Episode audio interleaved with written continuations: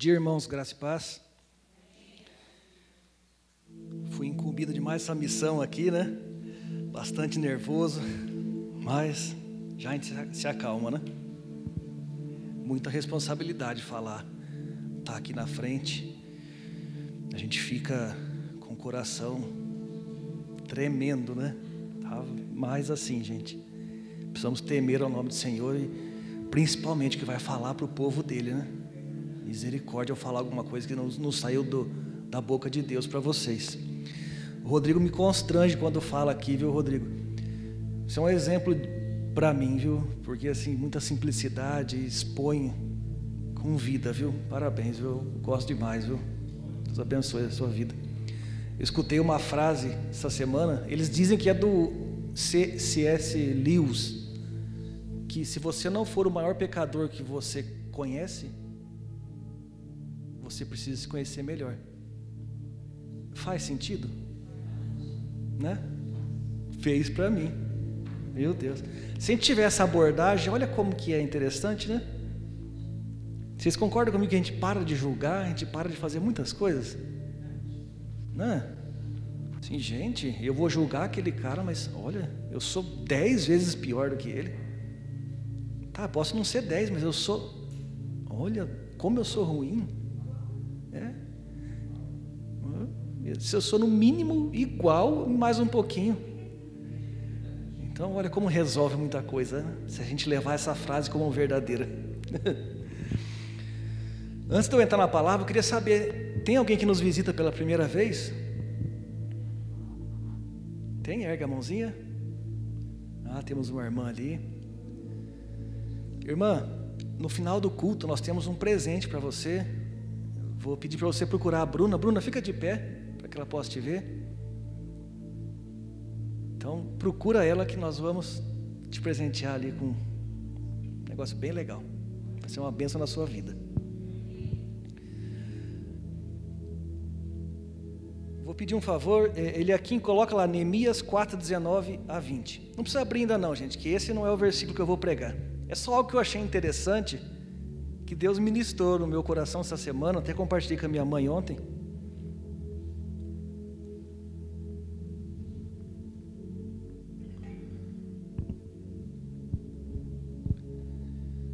Aqui é o tempo que, o, que Neemias estava Neemias e o povo de Jerusalém estava reconstruindo os muros de Jerusalém que estavam devastados, né? Estava tudo acabado, estava tudo derrubado, tudo queimado a cidade, estava tudo destruído, né? Acabado, o povo desmoralizado, né? Então Neemias foi e começou a reconstrução, juntou as famílias que lá ainda estavam lá e começou cada família reconstruindo o pouco. E aí, em certo ponto começou oposição, pessoas que não queriam que aquilo acontecesse. E Deus falou muito no meu coração do que está acontecendo aqui na igreja, como o Rodrigo falou, como Deus tem liberado uma bênção sobre esse lugar. Então eu disse aos nobres, aos oficiais e ao restante do povo: a obra é grande e extensa. Quem crê que a obra de Deus é grande e extensa? Está escrito na Bíblia que a seara é grande, né? E estamos separados, distantes uns dos outros.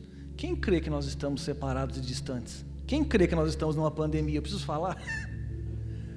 É como nós estamos hoje? É, não é? A obra é grande e nós estamos separados. E eles estavam ao longo do muro. E nós também estamos reconstruindo algumas coisas aqui.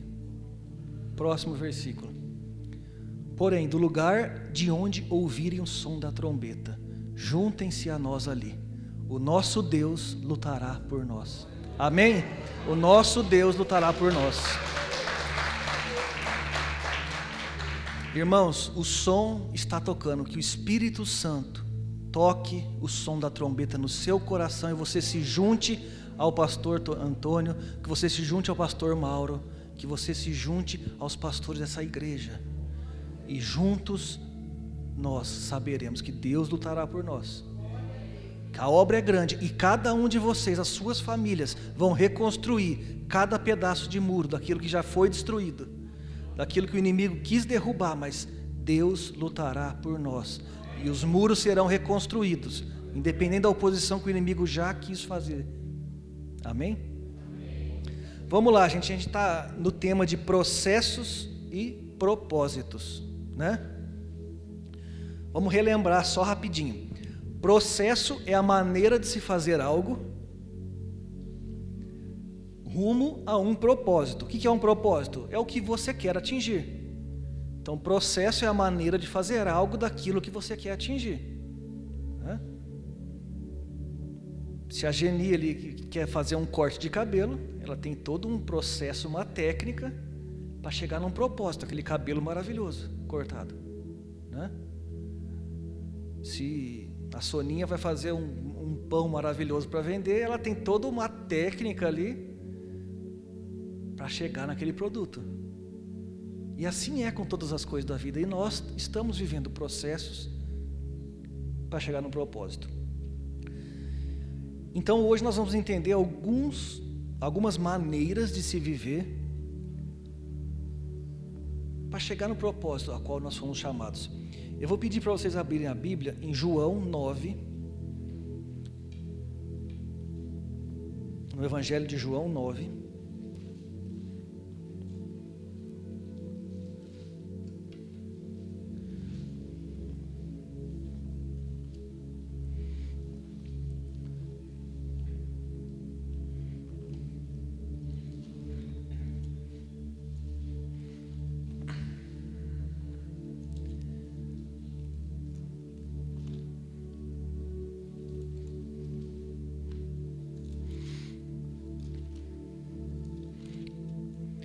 Ler do 1 ao 7.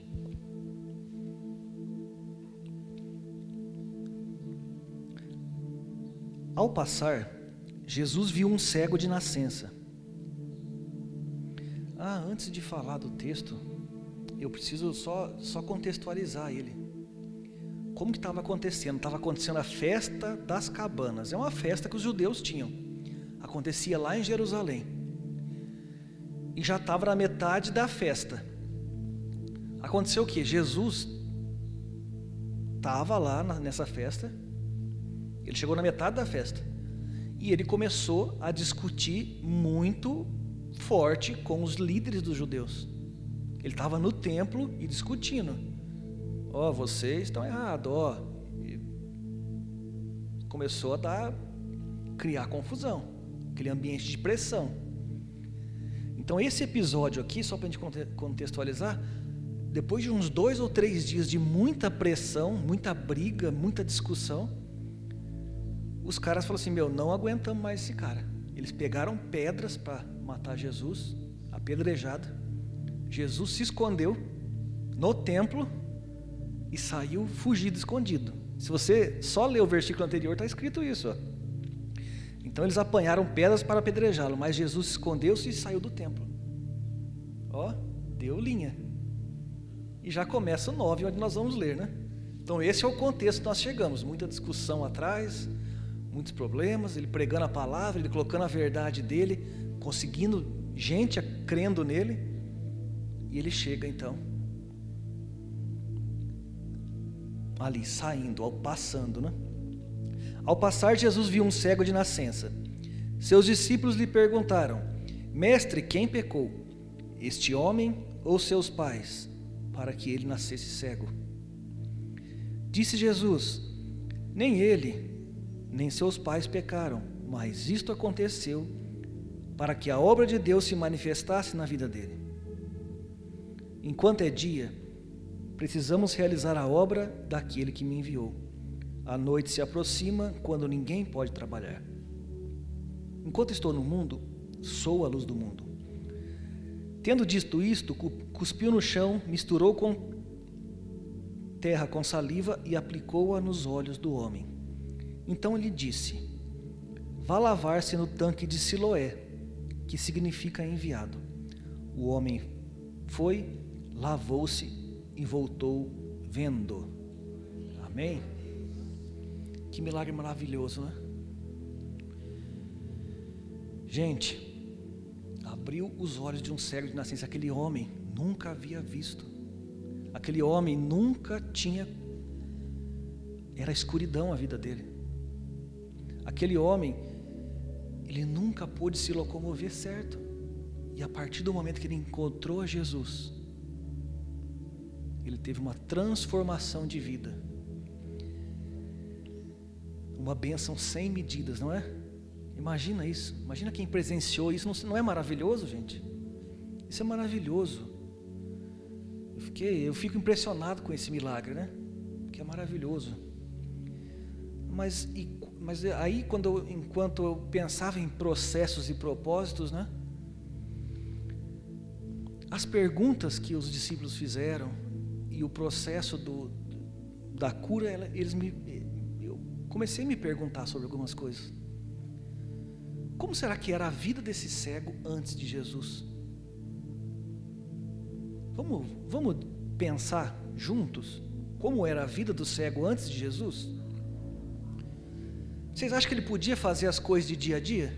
Era normal? Era muita dificuldade, né? Ele pode ser que conseguia se comunicar, poderia normal, mas era com muita dificuldade, não é? Você acha que naquele tempo, vamos lá, hoje em dia é muita tecnologia, mas naquele tempo, você acha que ele tinha chance de trabalho? Era muito difícil, né? A pessoa se sustentar por si só, né? Com certeza ele era dependente do, ou dos pais ou de alguém, né? Pergunta: será que era fácil para ele? Será que a vida era fácil para esse cara? Não era. Pense comigo a quantidade de dificuldade que ele enfrentou na vida. E quando ele era criança? Já pensou? O seu filho? Acho que eu não, não, sei, na igreja não tem ninguém que tem um filho com, com, com essa dificuldade. É, não tem, graças a Deus, mas como deve ser difícil, né? Com os amigos. E quando jovem, né? Eu até anotei aqui, pastor, você vai gostar. Ele, quando jovem, com certeza, ele nunca jogou bola com os amigos. Naquele famoso clássico que tinha lá em Jerusalém. Olha os times. Atletas da Torre de Davi contra o Clube Atlético da Porta das Ovelhas. Nunca ele pôde jogar isso aí. É, contra os Canela Roxa. Eu até pensei que ia ter judeus contra samaritanos, mas aí era briga com certeza, né? Ou seja, ele nunca pôde presenciar esse tipo de, de felicidade, né? Como foi dolorido para ele e para a família, né? Quem tem filhos, como a gente coloca a expectativa num filho, né? Quando nasce aí tem um problema, né? Mas olha que interessante. Antes dele conhecer Jesus, qual que foi a resposta de Jesus para todo aquele sofrimento? Jesus respondeu para os discípulos. Jesus respondeu que tudo aquilo que ele viveu antes de conhecer a Ele era um processo para que a glória de Deus fosse manifestada na vida dele. Tudo que aquele cego viveu foi um processo para que o propósito da glória de Deus fosse manifestado na vida dele. Por isso agora eu quero voltar para nós. Para nós e elencar três fases que nós podemos estar. Três fases do processo. Então nós podemos estar em três fases. Eu e você, nós podemos estar em três fases.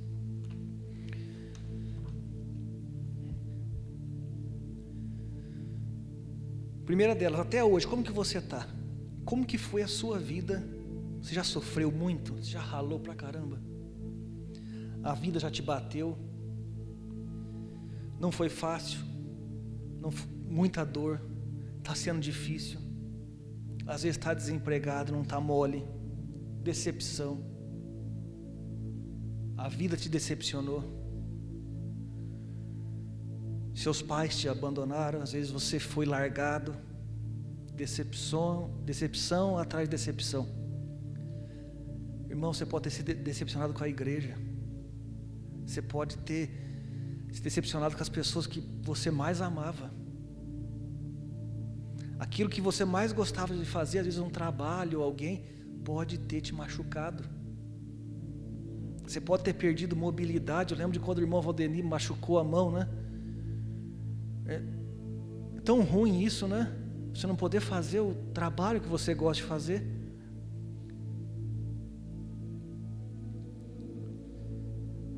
Irmãos,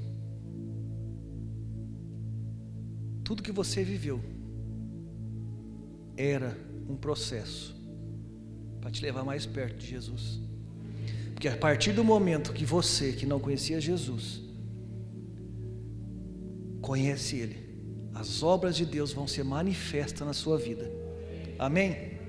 Então, para aquele que não conhece a Jesus que está aqui, você hoje tem a oportunidade de encontrar Jesus e ter a vida transformada e ver a manifestação da obra de Deus na sua vida. A transformação, assim como aquele cego viu claramente a luz do sol, viu tudo, você pode ver na sua vida a manifestação da obra de Deus na sua vida. Amém? Então, esse é o primeiro caso. Você pode estar nesse processo totalmente de escuridão, mas você pode estar no segundo. Tem o segundo ponto. Você já está com Jesus. Mas, Rafael, eu não estou vivendo ainda isso. Eu não vi essa obra aí que você está me falando. Está tudo muito bonito no discurso, mas eu não vi. Mas não se desanime, aproxime ainda mais. Às vezes, Jesus ainda não, não chegou. Lembra que ele estava passando? Lembra, um processo é o quê? Um processo são várias etapas, né? Volto no exemplo da Geni, quando vai fazer um cabelo, não é em cinco minutos que fica pronto. Tem todo um processo, são várias atividades, né? O que eu anotei aqui é: se aproxime ainda mais, chegue mais perto de Jesus. Ele está vindo ao seu encontro, a trombeta está tocando, se aproxime mais de Jesus, chegue mais perto de Jesus, vai para perto de Jesus. Tem uma frase de um pensador chamado Pedro Cordier. Ele fala assim, ó: Não é o que te trouxe até aqui que vai te levar adiante. Então, meu irmão, se você não tem visto as obras de Deus na sua vida, dá um passo além no mundo espiritual com relação a Deus. Vai além, faz mais, chega mais, se aproxima mais de Jesus, porque as coisas vão acontecer. Precisamos entender o seguinte: para, para que a gente não jogue a culpa em Deus, vamos entender o processo da cura do, do, do cego. Existe um processo todo no milagre e ele não foi instantâneo. Concorda comigo que não foi instantâneo? Não chegou assim, ó, tá, tá curado. Por mais que Jesus pudesse fazer, né? Ele fez isso em outras ocasiões, né? Mas esse milagre que nós estamos olhando não foi instantâneo, não foi na, na hora. Então vamos lá.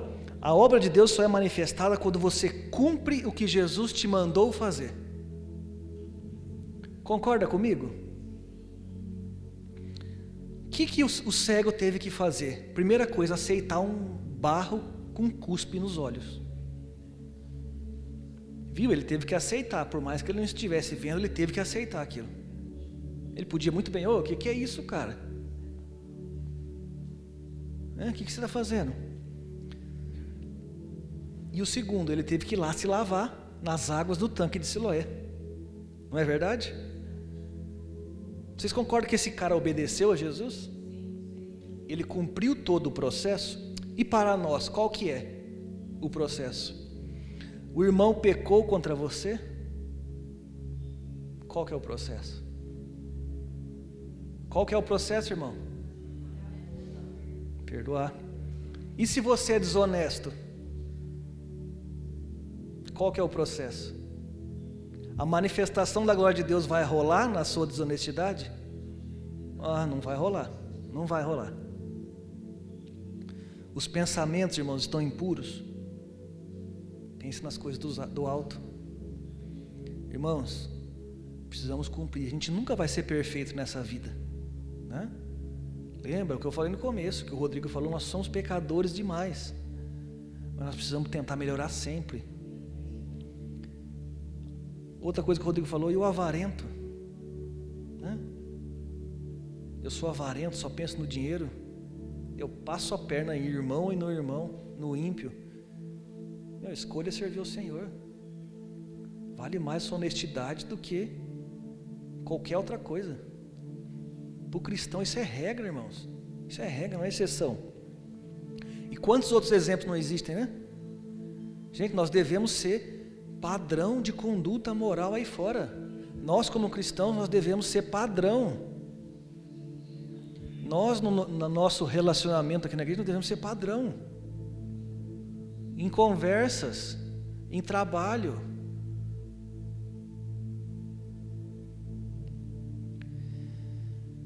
Irmãos, é assim.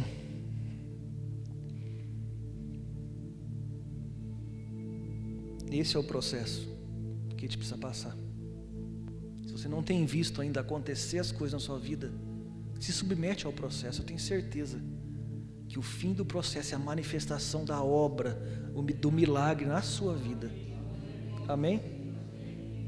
Tudo aquilo que você passou lá atrás, as decepções, tudo isso, Jesus vai transformar na sua vida e você vai esquecer, você vai deixar para trás. Você vai falar assim: ah, como eu perdi tempo na, naquele momento da minha vida e é hoje, olha que vida maravilhosa. Hoje eu sou capaz, hoje eu posso jogar minha bola, hoje eu posso, né, no caso do cego, hoje eu posso fazer o que eu quero, hoje eu trabalho, hoje eu sou livre. Maravilhoso, irmãos. E por fim, né, somente a água do tanque de Siloé, somente a água do Espírito Santo pode nos lavar.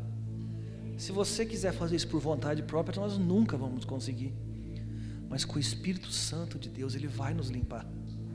Ele vai nos guiar, porque nos, Jesus prometeu que deixaria o Consolador, e Ele nos guiaria na verdade, nos convenceria da verdade. Então, que o Espírito Santo guie cada um de nós, começando por mim e por vocês, na verdade, vai transformar, vai mudar nossa mentalidade, para que a obra de Deus seja manifesta por completo na vida de cada um de vocês. Amém? Irmãos, que Deus possa remover toda a nossa cegueira. E por fim, irmãos, tem a terceira pessoa, né? Que está no terceiro processo. Que são muitos poucos que estão aqui, mas existem essas pessoas. Tem aquela pessoa que está tudo bem, que já viu o milagre de Deus na sua vida, ou que tem experimentado o milagre, né?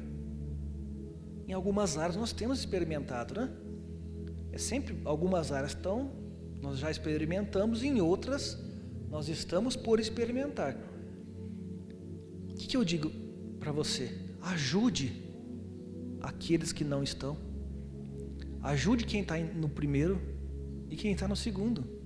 Você que já experimentou das bênçãos de Deus, eu sei que não completas, mas ajude quem ainda não conhece Jesus. Ajudem os cegos que estão lá mendigando. Gente, lembra que aquele cego ele era mendigo, ele, ele, ele ficava sentado na porta do templo mendigando, era o sustento dele. Ajudem essas pessoas que estão nessa situação. Tem pessoas aí fora que estão implorando. Eu tenho vivido com uma geração, né? o Gui Santos também tem observado isso e trabalhado com a gente lá e com os jovens aqui. Uma geração que implora que implora por ajuda, uma geração dos jovens implorando por ajuda, implorando por ajuda, implorando silenciosamente. Meninos aí de 20, 22 anos implorando, querendo se matar, não vendo sentido na vida. Estão cegos, as dificuldades da vida estão levando eles para esse caminho. Irmãos, vamos trazer eles à luz, à verdade vamos tirar o lodo, vamos, olha, ministrar sobre eles o Espírito Santo, lavar, tirar toda sujeira dos olhos deles, então que eles possam ver, que eles possam ser livres. Então, gente, esse é o primeiro é, processo com propósito que eu tirei desse texto.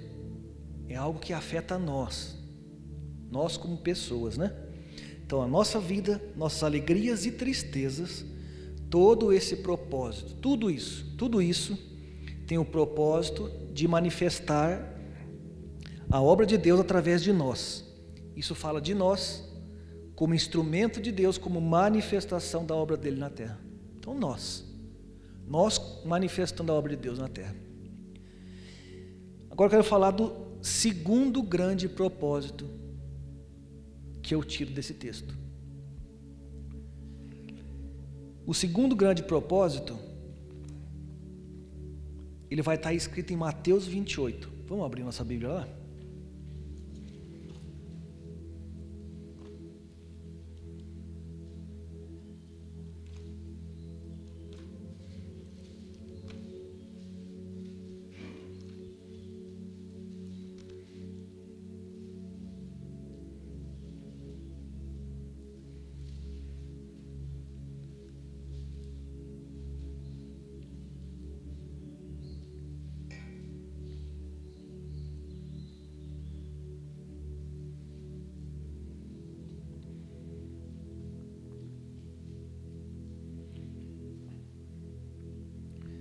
Nós vamos ler do versículo 19 e, e o 20.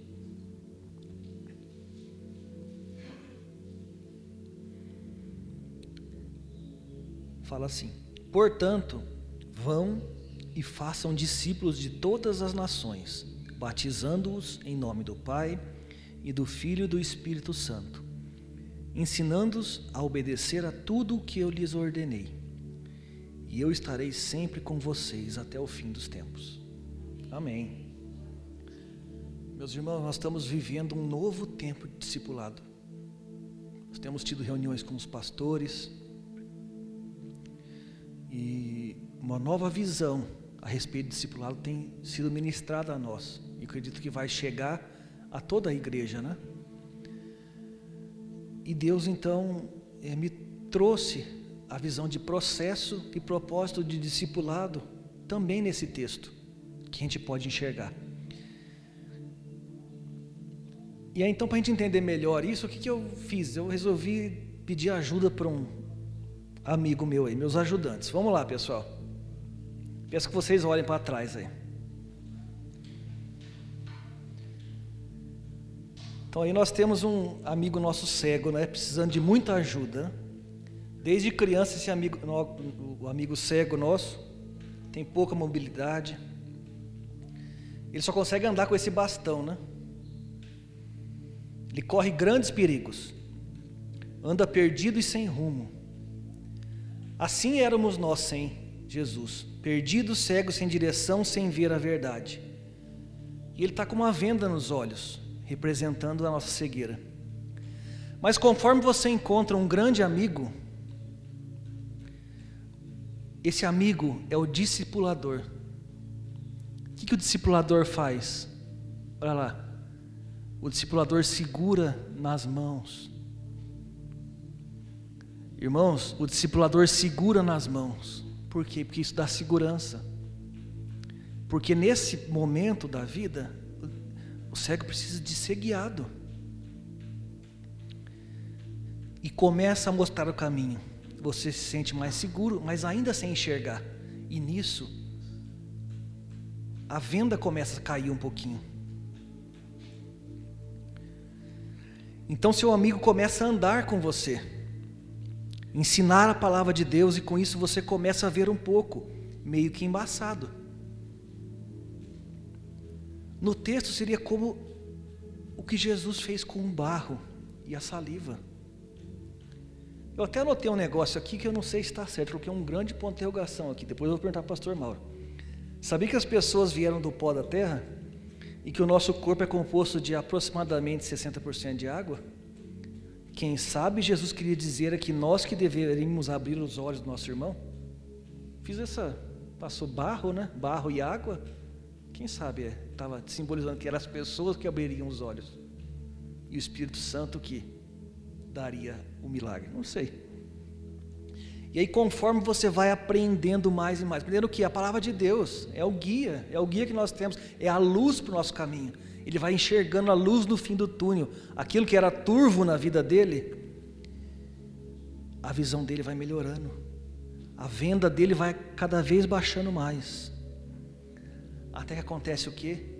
Ele é lavado lá no, no tanque de água viva.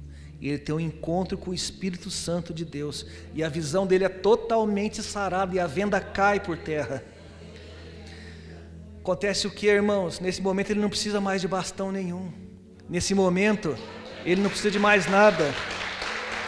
Então eles podem juntos correr, eles podem juntos sair, caminhar, e eles podem juntos levar outros cegos, conduzir outros cegos à mesma verdade. Amém? Salva de palmas para os irmãos aí.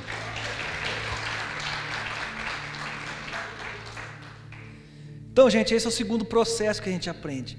O processo que Jesus nos deixa naquele texto que ele guiou aquele cego no processo de cura. E que a gente pode aprender também isso. Que é fazer o discipulado com o propósito de salvação, de levar o cego a cumprir os, o aprendizado, a guiar o cego até o caminho que ele encontre a verdade. Né? Quando estamos, e uma coisa que eu anotei aqui que Deus falou bastante no meu coração essa semana.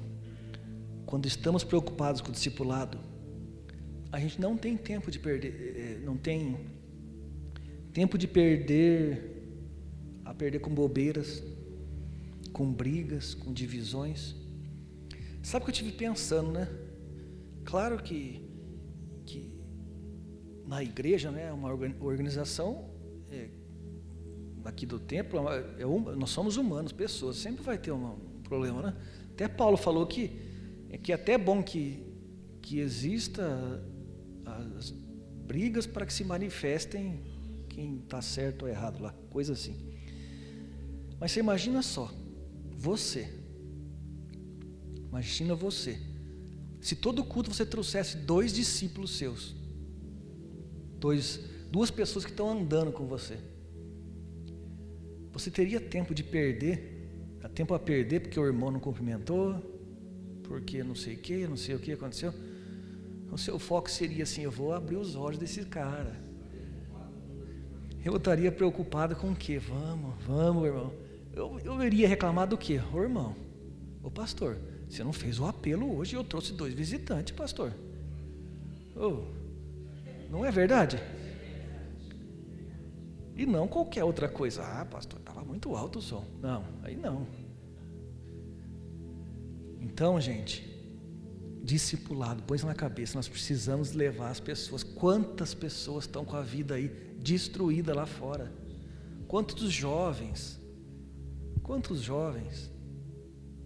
Quantas crianças abusadas que são jovens hoje que não vê razão na vida. Quantos casais com o casamento arrebentado? Gente, nós temos muita coisa para fazer. Nós temos muita gente para levar a verdade. Nós precisamos manifestar as obras de Deus na vida das pessoas. E nós mesmos nós precisamos encontrar muitas respostas, né? Muitas coisas. Então, assim, gente, não vamos perder tempo. Vamos se aprumar nós mesmos, né? Nós mesmos entrar no caminho certo e vamos levar as pessoas, vamos caminhar junto com as pessoas, levar eles no caminho certo. Amém, irmãos? Vamos se pôr de pé? Vocês recebem isso em nome de Jesus? Amém.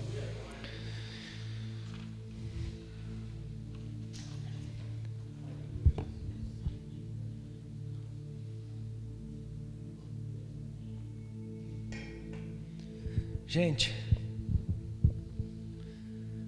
pregou para alguém, as pessoas se converteu a Jesus. O que aconteceu com ela? Ela está com a visão turva ainda. Concorda comigo? Que ela não, ela não enxerga plenamente ainda. O que, que vai acontecer se a gente deixar ele sozinho? Pessoa vai tropeçar, ele vai se machucar e ele não vai gostar de ter isso. Ah, eu quero voltar, ficar no escuro, porque no escuro eu pego o bastão e com o bastão eu não caio. Irmãos, Não vamos estragar o processo de Deus na vida das pessoas. Então vamos andar junto. O que é andar junto em tempo de pandemia? Vamos ligar. Se é no trabalho, vamos conversar, vamos dedicar um tempinho do almoço, né? Longe do outro e conversar, falar de Jesus, escutar, ter escutativa. Fala, porque Jesus vai mudar a sua história, Jesus vai transformar a sua vida. Você vai ter uma experiência com Jesus essa semana, em nome de Jesus. Espero que Deus tenha falado com você, irmão. Eu quero te desafiar. Se Deus falou com você em algum dos processos, você está em algum dos processos. Queria orar junto com vocês. Queria chamar o pastor também para estar tá orando com a gente. Em qualquer processo que você tiver, vem aqui na frente, com, se for vir com ordem, com distância. O pastor acho que vai conduzir esse momento. E amém, irmãos. Glória a Deus. Repita isso: processos e propósito. Você deseja receber uma oração nessa manhã? Vem aqui à frente. Nós não vamos impor as mãos sobre você por uma questão de cuidado nesse momento, mas nós vamos ungir as tuas mãos e você vai colocar as suas mãos sobre a tua cabeça, a região do corpo, onde for possível, de repente, local da dor, a Bíblia diz que a oração da fé curará o enfermo, e se tiver cometido qualquer transgressão, será perdoado. Então, esse é um momento maravilhoso, um momento oportuno para nós. E enquanto você recebe a unção aqui, eu quero só acrescentar aqui, Rafa. Versículo 8 diz assim: que a vizinhança, os vizinhos, o parente do cego dizia: o que, que aconteceu com você? E ele disse uma coisa, eu sei, eu era cego, e eu agora estou vendo. Quem fez isso? Como aconteceu? Foi um homem chamado Jesus. Cadê ele? Não sei. Só sei de uma coisa. Eu estou vendo. Irmãos, a vizinhança, ela está vendo, ela vai ver o que Jesus está fazendo e vai fazer na sua vida. E a vizinhança que de repente a gente nem imagina que um dia vai estar na igreja, poderão estar na igreja através do nosso testemunho. Você crê assim ou não? Então estende as suas mãos para a frente, receba em nome de Jesus. Pai, eu quero abençoar a vida dos irmãos e das irmãs nessa manhã, Senhor. Que numa atitude de fé estão aqui à frente dizendo: Eu creio, Senhor. Eu não somente creio, como também recebo, Deus. Em nome de Jesus eu recebo. Recebo nessa manhã a graça, o entendimento, a unção, a revelação. E recebo também, Deus, a cura, a libertação. Ó oh, Deus, aonde eu preciso, Senhor. Deus, nós rogamos a tua bênção nessa manhã, e a exemplo desse cego citado nessa manhã, Pai, que haja obediência à tua palavra, ele apenas simplesmente obedeceu, vai até o tanque, lava, e assim ele foi, Senhor. E nós cremos assim nesse processo, Senhor, que enquanto ele estava indo, a cada passo que ele dava até chegar ao tanque, a qual Jesus ordenou que ele fosse, nós cremos que a cada passo dado, ele ia sendo curado, Senhor. E quando chegou no tanque, quando ele lavou os seus olhos, ali se cumpriu o propósito, Senhor, aonde foi curado e restaurado. E muitos viram. E quando muitos vão ver o milagre, Senhor, e vão perguntar o que aconteceu, como aconteceu, aonde aconteceu, quem, quem fez que o milagre acontecesse. E aí, Senhor, nós vamos dizer: Jesus é o Senhor do milagre, Ele é o Senhor da vida, Ele é não somente o Senhor do milagre, mas Ele é o Senhor da vida, Ele é Rei dos Reis, Ele é Senhor dos Senhores, mas acima de tudo, Jesus, Ele é o meu Salvador, Senhor. E nessa manhã nós glorificamos o Teu nome, Pai, pela Tua palavra. E damos a Ti a honra e a glória na certeza de que cada irmão, cada irmã nessa manhã receberá unção com óleo, Senhor. E estão sendo ministrados pelo Espírito Santo em áreas que nenhum de nós podemos chegar, mas Ele chega porque é o nosso consolador, o nosso ajudador, Senhor. E assim nós oramos e te bendizemos, em nome de Jesus Cristo. Amém, Jesus. Amém.